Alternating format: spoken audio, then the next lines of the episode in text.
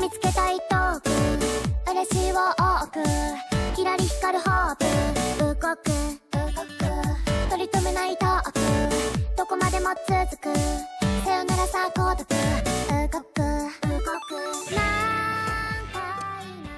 家好，欢迎来到副作用。这是一档两个话痨女大学生试图用话语疗愈自己的博客。我是北北，我是思敏。在本播客你能听到的主题有女权、文学、影视、哲学、社会现象，经历分享。还有安利。每期我们都会选择一到两个话题，从女大留学生的视角，结合自身经历、文艺作品和学术理论，进行三十分钟左右的探讨。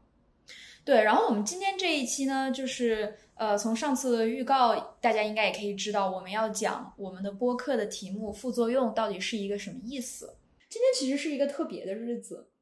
对的，因为今天是北北能够在美国合法酗酒的年龄。是的，二十一岁了，对，二十一岁了，所以想在播客开头先祝他生日快乐。谢谢。而且我们今天晚上拟定要发大家之前听到的第零期，什么叫大家之前听到第零期？大家之前没有听到第零期，不是，就是这一期发出去的时候，大家之前就已经听到第零期了，因为你这一期已经是你生日之后很久才会发了。哦，你这个空间想象能力，这叫时间想象呃，能力。时间想象能力。哎，anyways，我们俩就是半斤八两的都。好，好那我们就直接进入正题吧，不多瞎说了。嗯，那么我们这个播客为什么要副作用呢？嗯，所以副作用的本意，我我先来引用一下它这个词在医学上的定义。嗯比如说我搜百度副作用的话，它会告诉我，副作用指的是应用治疗量的药物后所出现的治疗目的以外的药理作用。嗯然后维基百科给的意思也很像，就是说从医从医药角度来看，副作用是一种药物治疗意图之外的作用，嗯但它是一个中性词，也就是说这个副作用可以是好的，也可以是坏的。重点就是在于是治疗意图之外，然后可嗯能也是一部分人预料之外的这样一个作用。嗯，对，对，虽然说它是个中性词，但我们在准备这期播客的时候，暂时没有找到我们要讲什么好的作用。对对对，所以在本播客的语境下，它和女权的联系就是，我们觉得我们接触了女权主义之后，本来觉得它是一种药，就是可以治疗，嗯，在男权社会中受到的种种伤害，以及和嗯朋友讨论女权是一个非常有疗愈性的过程。获得快乐和获得力量的过程，但是在接触到女性主义之后，我们也意识到，在这种主作用之外，其实还有一些不好的副作用，嗯是我们根本没有预料到。嗯嗯，就是没有想到，在带来快乐的同时，也带来了很多痛苦或者困扰的地方。对，对然后为了更好的就是解释副作用的意思，那我们就先从最主要的一个呃女权作用的一个呃主作用来讲。那主作用呢，主要是我个人感觉有两个层面。第一个层面就是突然觉得一切都能被解释了。然后女权主义带我走出了这种打引号的理所应当的圈套，也就是说，我们经常觉得一件事情它本该是这样的，但是在我了解了女权主义之后，我发现哦，原来还有一种新的角度去看它，原来世间的所有事情并不是都设定好的，要像他们呃理应的这样一种方式去运运行。所以我就发现一些让我不舒服的事情，它可能不是针对我，而是在社会主流父权的这个建制下面而产生的一种产物。啊、以及我发现所有的事情都是性别化的，啊、父权化与它统治一切。然后我更全面的意识到，有的时候是父权化以拓展出的权力结构在影响所有人。比如说性骚扰这件事情，呃，准确来说，或者说潜在的来说，男性也可以是受害者。那么这是我之前没有意识到的一个、嗯一个点，就是我和北北那天讨论出来一个事情，就是女权主义者让我们两个更全面的看待这件事情。它的原因是我们不仅可以察觉到性侵或者性骚扰后面男性的。或者说加害者的这种纯性欲，我们也可以从这个纯性欲看到背后更大的权力关系。这个是女权主义者给我们带来最主要的一个主作用。对，然后之前我有听到一句话说，嗯，就是性骚扰的关键是权力关系，或者说想统治别人的欲望，而不是对性欲。对，但是性是欲可能是一其中的一个一个必要的一个环，但是它可能不是最嗯 dominant 怎么翻译？最主要的，最主要的。嗯 对，呃，然后我觉得就是那天我还在跟北北讨论关于结构和私人话语之间的联系，就是你那天是怎么说来着？从结构里面，就是从你的私人经历里面可以窥见更大的结构性呃，问题。对，就是这句话我非常的喜欢，然后我就可以再分享一下。呃我接触女权主义之后，呃，对于腋毛的看法的三个阶段。对，好，很好。首先，第一个阶段可能是在我进入女校前，也就是十七岁、十八岁之前，我都觉得身为一个好女孩儿，应该把腋下剃得干干净净的。网上不是有一个名词叫做腋下管理吗？哦，就听起来觉得非常自律的一个人。厌叉叉管理这个说法。哦，是任何什么身材管理，任任何是这样，对对，呃，所以在这个年龄段之前呢，我都觉得腋下管理是非常重要的，它显示出你是一个自律、生活有呃这个条理的一个人，而且是一个好女孩必备的。结果在接触了女权主义之后，我就产生了一种非常呃极端的情绪，就是我要反南宁，所以我建议我自己不剃，我还要求所有人都不剃腋毛。嗯对，那么现在呢，渐渐的就是在当一个就女生，相当于嗯，你认为做一个好女孩应该不剃腋毛，对，但是它的逻辑是一样的。，对，它也是一种要求，嗯，也是一种强迫别人做什么事情，然后完成一个呃 standard。就是如果你剃腋毛，你就是迎合了男宁，那么你就不是一个好女孩。对但因为你不够女权。对，然后现在就是女权主义者当了可能两三年了，我现在觉得剃不剃都是个人的选择。嗯，所以你现在对腋毛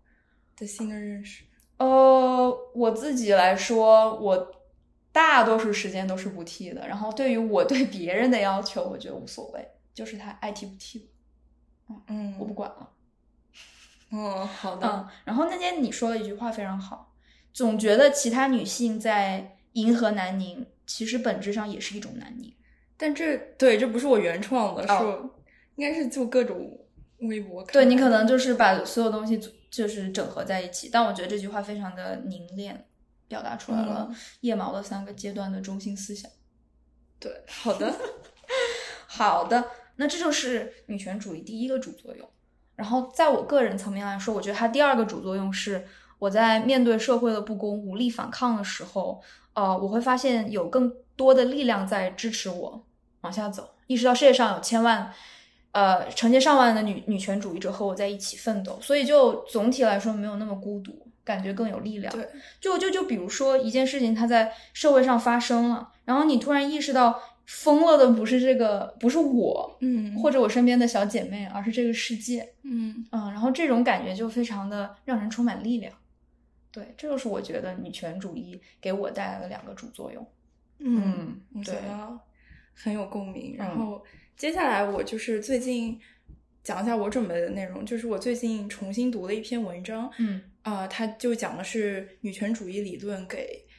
呃这样一位女性她带来的治愈作用，嗯然后我非常的有共鸣，所以我在这里分享给大家。这篇文章的作者叫做 Bell Hooks，她是呃美国一个非常著名的作家、教育家、理论家和社会批判家，他。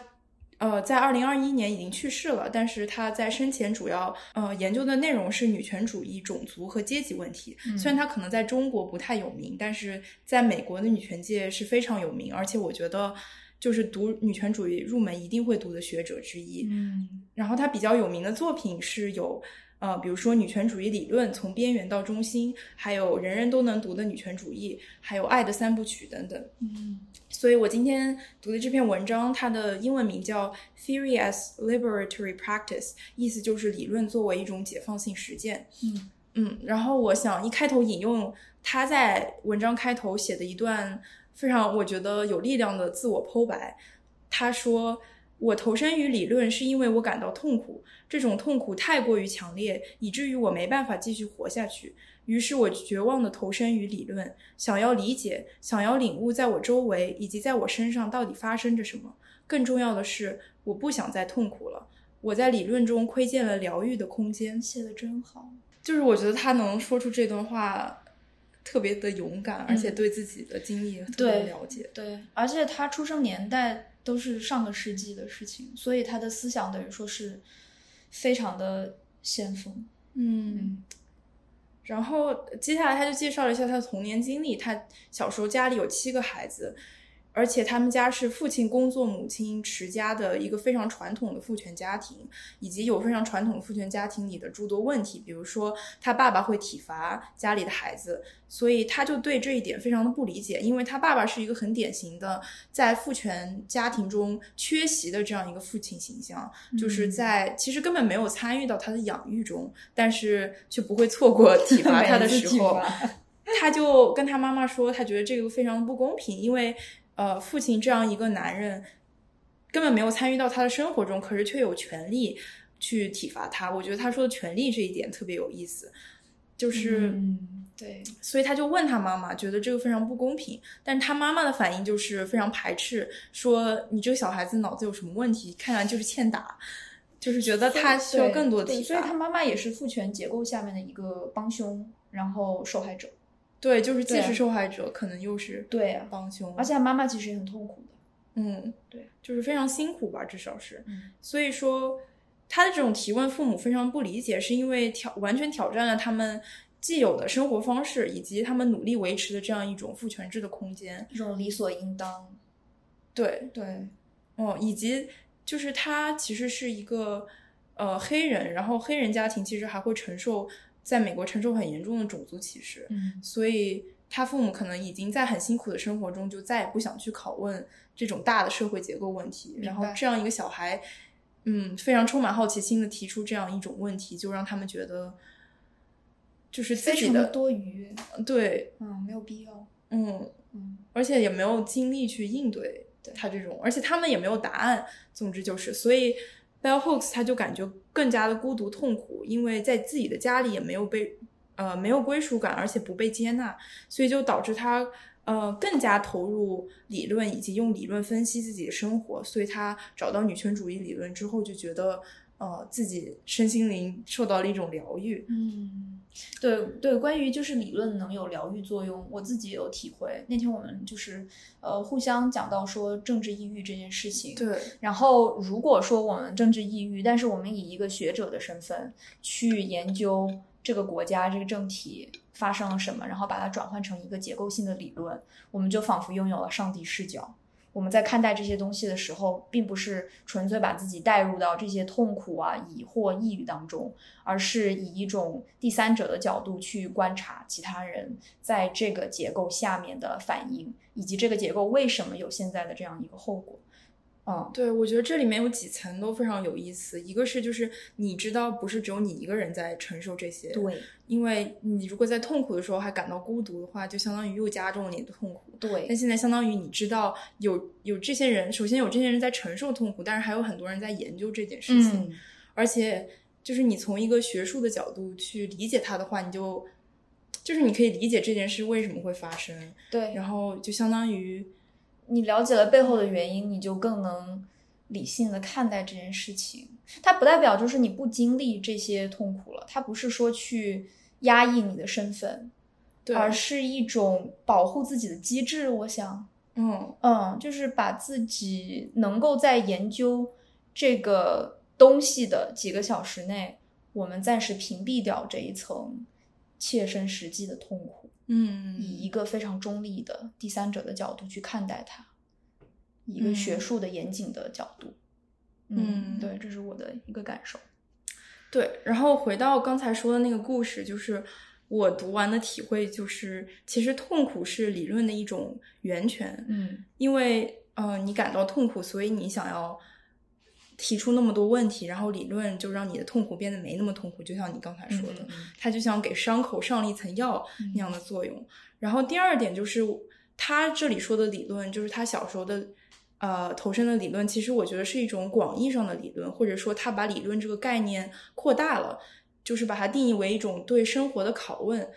所以他是很多人都有的一种自然冲动，嗯，因为他在文章里也有说，就他小时候问那些问题，肯定不会是就狭义上的理论，或者我们现在觉得学术，他他不是研究性的问题，对，不是那种我做个实验可以解决，或者说有一套完整的理论机制可以通过逻辑把它推导出来的那种，并不是。对我感觉更像是小时候我们问的十万个为什么，而就是。取而代之，那些对于世界各种生物的好奇，我们把它变成了这个社会现象的好奇。嗯，这就是广义上的理论。对，然后虽然很多人可能都有一种自然的拷问生活的冲动，但是他在他的家庭里，或者说在这个社会上的后果，就是这样一种冲动是被压抑的，因为比如说被他的父母就是想积极的维护这种父权结构，他就不愿意去聆听这种拷问。所以说，虽然可能在小时候的时候大家都有这种好奇，但是在你慢慢成长，就是被父权制社会化的过程中，这样的朴素的冲动就丢失了。嗯，明白。嗯，我是这么理解的。嗯所以说，他最后提出了一个呃，像是解决方案或者是一种畅想吧。就他说，当我们的理论化生活经历的过程与自我修复和共同解放紧密相连的时候，理论和实践将不再有距离。意思就是说，你的女权主义理论应该是一种别人能拿来用或者拿来理解自己生活的东西，而不是把它束之高阁或者放在一个象牙塔里。对，就因为你最先投投身理论的初心是想理解自己的生活，那么你做出来这个理论应该能够帮助更多的人，或者是没有机会接触到这些学术资源的人去理解自己的生活，嗯，而不是把一个简单或者复杂的问题变得更复杂，对而是要把它变得更简单化，让大众去理解它。对，我觉得它应该是非常怎么说，非常 grounded，应该怎么翻译？非常有理有据的，不是非常朴实的，非常大众化的。一个翻译都啊，接地气的嗯对对对，你好挑剔啊！我说了三个选项，一个你都不赞同。我会觉得就是这样的，呃，理论会和我更有共鸣。所以在这个播客里，我想继续探索一下有没有可能用这些学术理论来理解我自己的生活。明白对，嗯，其实跟第零期的主题也挺像的，只是我们现在把它缩小到了女权主义这样一个领域。嗯嗯，好，那我们既然讲完了主作用，我们接下来就讲这个重头戏副作用。女权主义的副作用，在我自己看来，就是我通过女权主义变得更加清醒了，更加了解自己的生活和周遭的这个生活环境，然后这样就导致我自己 可能有的时候不太开心。呃，就举一个例子，我是一个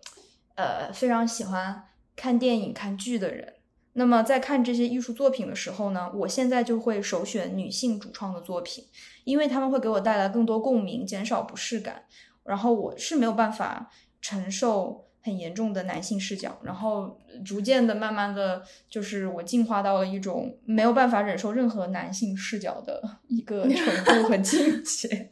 嗯，那就说四种作品吧。第一种作品就是男性主创创造出来的男性视角的作品，比如说前段时间非常火，以及诸多女权播客都提到的《漫长的季节》，就在这里不细讲了。那么第二种呢，就是最近上映的一个非常火的电影，叫做《消失的智商》，用一下心动女孩给它取的名字，消失的智商》，它是一个男性主创，但是呃，表面上看是在探究。女性主义，或者说是迎合呃女性主女性主义观众的这样一个作品，它其实就是只是披着女性主义的外壳，但它本质还是男权的。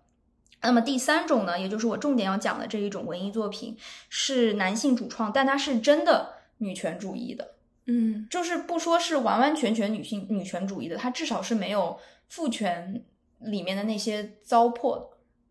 或者说他在更大程度上女权主义，对，就是他在那个它光是谱上这么说吧更偏向，它更大程度上是反父权的，嗯但不一定是完完全全的女权主义。嗯嗯，就是你可以看到，就是这部剧，这部剧，我想用它来作为一个例子哈。这部剧是呃我非常喜欢的女演员周雨彤演的，然后这部剧叫做《大宋少年志》，周雨彤在里面饰演的角色叫做赵简。然后我觉得赵简是国产的古装电视剧中为数不多有自我独立意识的一个女主，她是一反女性柔弱、依靠男人的这样一种偏见，她是文武双全、足智多谋。然后她的志向之一就是反父权。她非常著名的一句台词是：“为什么男子可以建功立业，而女子不能？”她的志向就是成为这样一个建功立业的女子。所以这部剧主要讲什么？这部剧主要讲的是，呃，宋朝，然后皇帝藏书的秘阁其实是呃青年特工学院。我就感觉这部剧就在诸多古偶里面，或者古古装的这个电视剧，国产的里面是非常新奇的一部。嗯，然后观看也非常的舒适，但是这是我两年前的想法。最近重新看了一遍，嗯嗯，然后呢，我就发现编剧这个编剧是个男的，非常有才的一个男的，他给另另一个角色写的一句台词是这样的：这个角色当时在评价男女主都非常的聪明，这女主就是赵简哈，然后这个角色说，男主一个比猴还精，一个比母猴还精。嗯就是分别评价男主非常的聪明和女主非常的聪明。那么在这里，他就把男主比作猴，把女主比作母猴。首先，我觉得猴和母猴是一个无意义的性别区分。对，嗯，因为那天就是我在想，猴它难道不就包括男猴、母猴和其他的所有猴吗？那为什么男主就是一个非常概括性的猴，嗯而女主就一定要非常明确的指出她是一个母猴。第二个就是你可以明显的看出，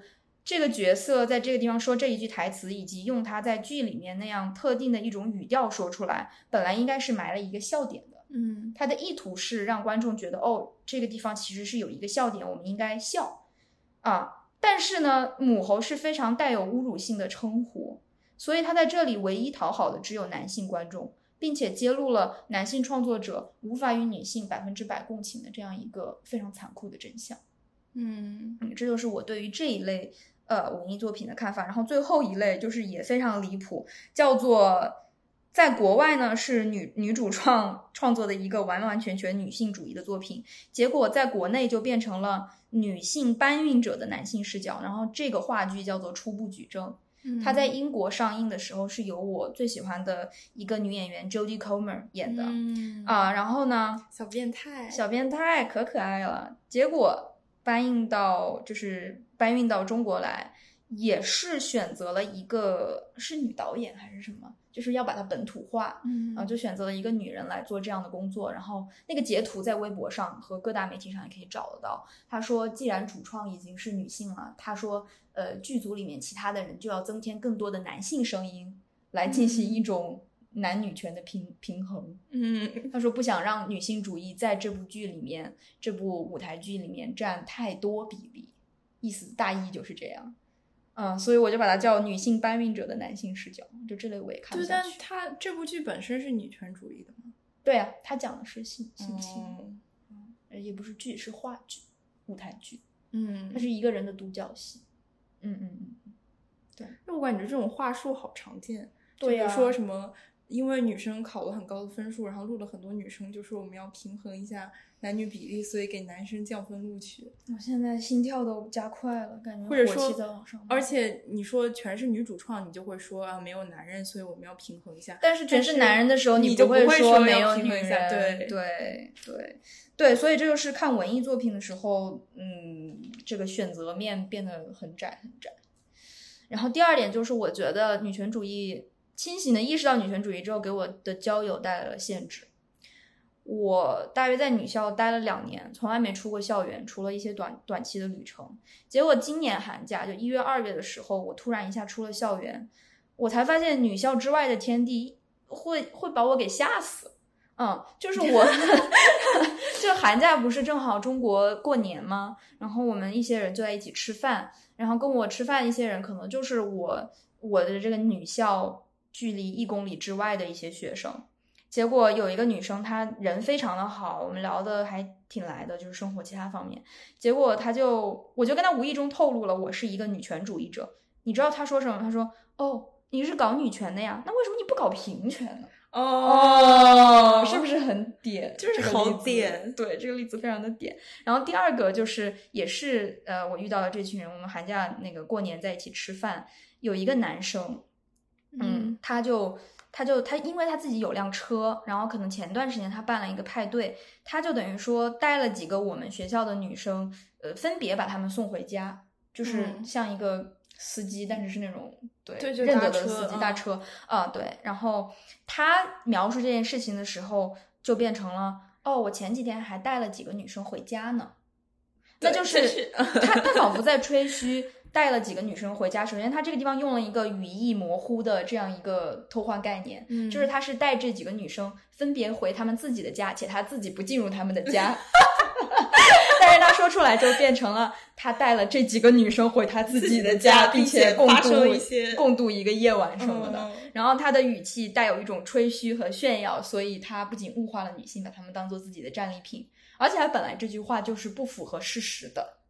嗯，。对，但是真正冒犯我的不是他说的这句话，嗯而是周围所有女生的反应。所有女生没有反应，大家继续开始掐他们的饭。嗯，掐他们的，然后只有我一个人瞪大了眼睛在旁边看着所有人的这样一个反应，然后表示非常的不理解。嗯，之后呢，我也跟在场的有几位女生就是试图复盘这个事情，然后其中一个女生大约嗯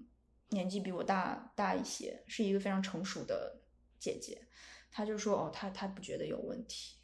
她没有嗯发现有什么雷点。我不知道，如果发到小红书上，肯定就会，肯定会有两方观点，但是这个两方观点的倾斜度肯定是觉得有问题的人会多很多，压倒性的。真的吗？我觉得会是、啊你对小红书还蛮有自信，只要加上 hashtag 宝宝辅食，这样来的就全都是女观众。什么宝宝辅食，就你不知道小红书他们会加那个井号“宝宝辅食”吗？这个标我签，不知道，因为没有小红书，因为没有男的会去查宝宝辅食，什么叫或者男性节啊男性节育。宝宝辅食就是你生了一个小宝宝，然后你要给他吃辅食啊，就是你给你自己的小孩做那个菜谱，哦，因为小宝宝他不能瞎吃哦东西。只有妈妈们或者女性才会去搜这个宝宝辅食的标哦，签，这好有意思，但是你又在在宝宝辅食里发一些其实和宝宝辅食没关的东西，但是是跟女权，就是女生发出来不想给男生看到的东西。这个好有意思，对，或者什么男性节育，啊，嗯，因为他们也不会去搜怎么样让自己这个这个避孕或者什么其他的。哦对对对，所以就是宝宝辅食标签底下，我如果发出这样一个帖子，绝对是以压倒性的，所有人都觉得这个男生说的话有问题。哦我说可能有点绝对，但是我想应该差不多。嗯嗯嗯嗯，所以所以我的我的我的这个呃意思就是说，交友有了限制，因为女权成了最基础的同频的一个首要条件。嗯，那么这个女权如果我没有办法达成一致的话，我们可能连朋友都做不成，因为你日常相处就会有很多不舒服的地方。我知道还有很多其他决定你们日常相处是否同频的条件，但是女权是其中的一个必要条件。对，然后从交友的限制再延伸出来一个择偶的限制。为什么说延伸呢？因为在我自己啊，就是我觉得成为伴侣的首要的条件就是先成为朋友。我们是在嗯友谊的基础上进行一种浪漫关系的延伸，啊、所以就非常的难，因为我的交友圈就那么大，大家都是精挑细选被我选出来，然后最后说像你开了后宫一样，说的好像我像个皇帝，但我的意思是说，在诸位朋友里面，你还得找到有浪漫和性吸引力的人，然后他们还要对你回报这样一份，就是他们得有一样的感觉，所以我就是可能要单身一辈子，但是我对这件事情没有什么反感，这是一个事实。嗯，我如果单身一辈子，我也不觉得奇怪，因为现在事已至此。就 就是这样一种感觉，嗯，然后最后分享一个我在一个呃约会软件叫做 Hinge 上面和别人别人和我搭讪的经历，嗯，我就是出于纯粹想做一个人类观观察察调研的这样一个心理去了约会软件上，因为我到一个新的城市就会打开这个约会软件，然后看一下上面都是什么样形形色色的人，尤其是男人。我觉得你心里还蛮强大的，我就不会去看的。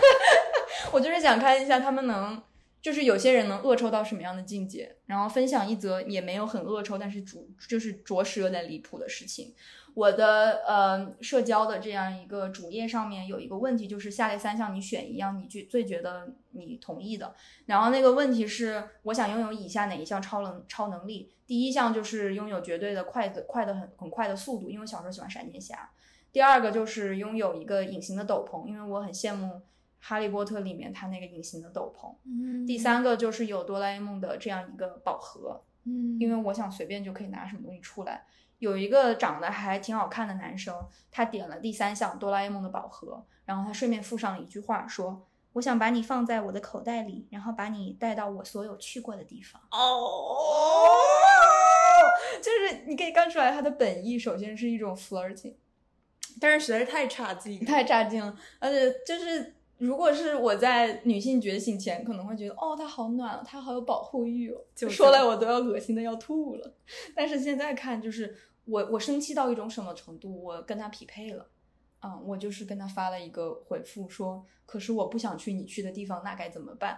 然后他就说，那你把我放到你，你把我放到你的口袋里，带我去，带你带我去你任何想去的地方吧。就没想到他还有还有一个给自己开脱的机会，然后最后两天之后，我发现他把我给屏蔽了，就他像那个杨洋，最近就是那 个油腻演技，你知道吗？杨洋，对，就是他。嗯，嗯，那我的部分就说完了，我觉得就是这三个副作用。嗯，你有什么要补充的？我觉得就是前面听你说，我觉得很有意思的点就是回到那个餐桌的话题，嗯我觉得那个男生可能不是最冒犯你的，是那些女生没有和你站在一起，让你觉得很冒犯。对就是也不是很冒犯，就是很不舒。服，不舒服，你有不理解，嗯，我不是很理解。对，对，嗯，我就觉得可能觉得本来应该和你呃站在一起的人，却不太理解。对，尤其是那群女生跟我真的就是，如果要一起买菜、一起出去玩儿，都非常的开心。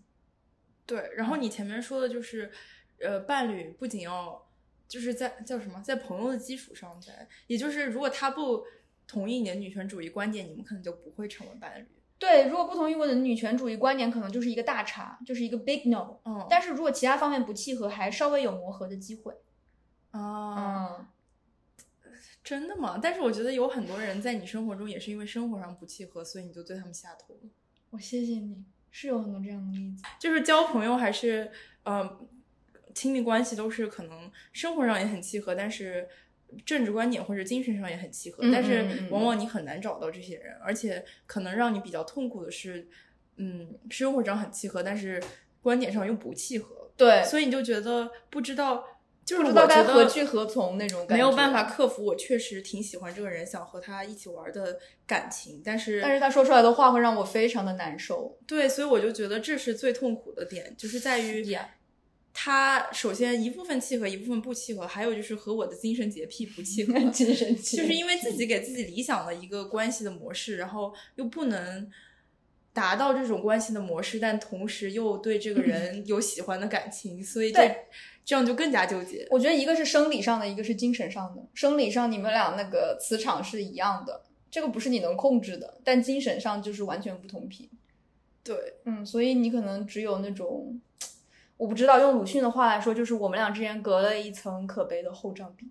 对，所以我就觉得特别有意思是，呃，我想到我之前读过的一篇文章，嗯然后你读过好多文章，哦，这个文章的作者叫做 Maisha Cherry，她是一个女性主义哲学家，然后她现在在美国加州大学河滨分校，也就是 UC Riverside，嗯呃，任教。然后我有幸去听过她的一场讲座，嗯，然后她有一篇文章里讲的就是。呃，大家现在都如此的关注我们要觉醒，而忽视了一个问题，就是我们是是否幸福。然后他说的是，你让我想起那有一年春晚，有一个记者拿着话筒对所有人说：“你幸福吗？”我觉得他应该会和那个记者聊得很来。你继续讲，对不起。好 random，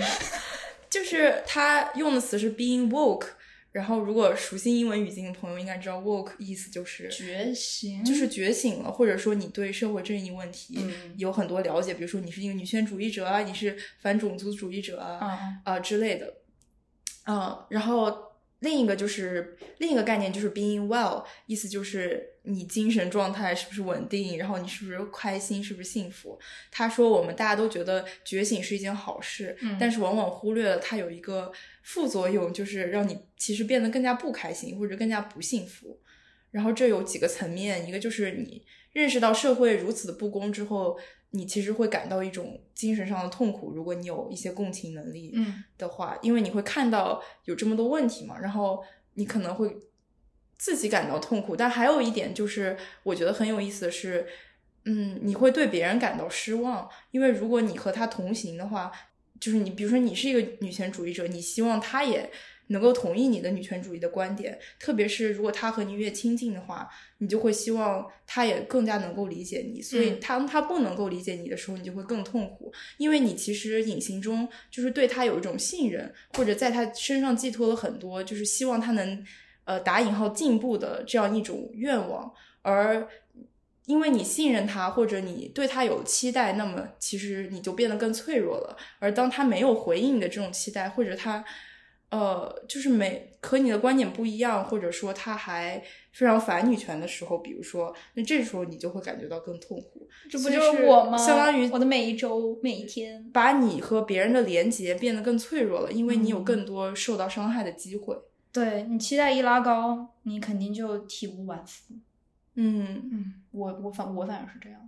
嗯我生活中大多大多数问题都是对人的期待太高。然后他嗯的中心论点就是说，就是大家不太会讨论女性主义给你带来的这些额外的痛苦，他可能会觉得。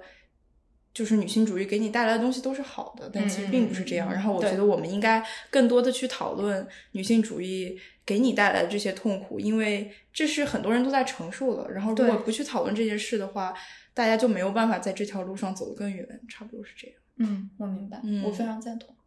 对，那其实这也是我们这一集播客的主旨，也是我们做这一档播客的主旨。对，所以希望讲到这里，已经充分的让诸位理解我们为什么要选择副作用这样一个名字。啊、那么说了这么多女权主义的副作用，你还愿意继续做一个女权主义者吗？我愿意，对，哦因为它的主作用是在哪里的。我宁愿当一个清醒的人，我也不要在混沌中沉沦。哦啊、我想做，我想做在铁屋子里被摇醒的人。可以，对，然后第二点就是，我觉得当一个女权主义者很酷，哦，挺好的，就是一种主观的觉得他很酷。哦，嗯啊、那我们来进行一个最后的惯例环节，对，安对推歌环节，今天大家在片头听到的歌，呃，是我非常喜欢的一首歌，它是日文的，然后它的名字叫《Ugoku Ugoku》，意思就是动起来，动起来。然后它是一个呃日本动画《少女周末旅行》的 OP，也就是片头曲。这个动画我非常喜欢，它是呃两个小女孩环游世界的故事。然后好甜，这个世界是已经在因为战争人类文明毁灭了，然后剩下的人就是零零星星的散在世界各处。这两个小女孩要就是环游世界，然后找到一种某种答案。嗯，嗯，然后最后他们找到了什么呢？就留一个悬念吧。非常推荐大家去看这部作品，因为我觉得它就是也讲了人性的一些残酷，因为世界因为已经因为战争毁灭了，而且他拍了很多就是那种断壁残垣，嗯或者是废墟，然后空无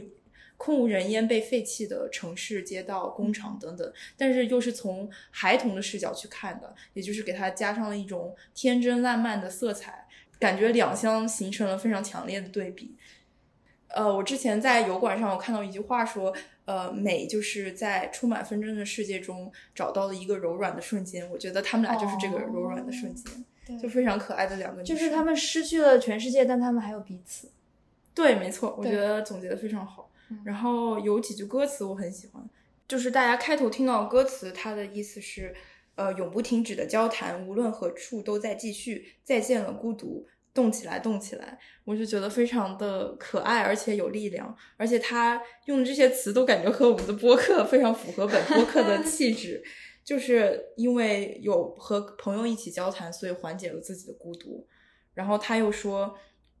呃，像要去解开难解的谜题，因为不管几次都能知道想要知道的事情。就是我觉得你对这个世界有很多不理解的地方，但是你还是要一直去追寻答案，虽然最后你不一定能追寻到。嗯，对，然后所以说一二三的迈步走吧，因为不论今天、明天还是昨天都不会改变。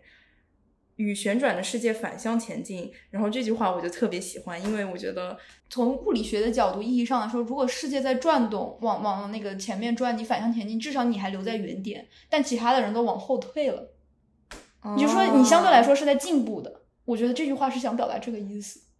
我把他所有的诗意都剥离走了。对我对他的理解就是，就是，但是你要在这个，嗯，世界上找到自己的位置，也就是找找到自己要前进的路，即便上，即便这条路与主流的声音是相反的。那么今天的女大话痨时间到此结束，做一个小的预告，下一期我们将讲一个主题，叫做“一方水土养一方人”。那今天就到这儿了，我们下期再见，拜拜だから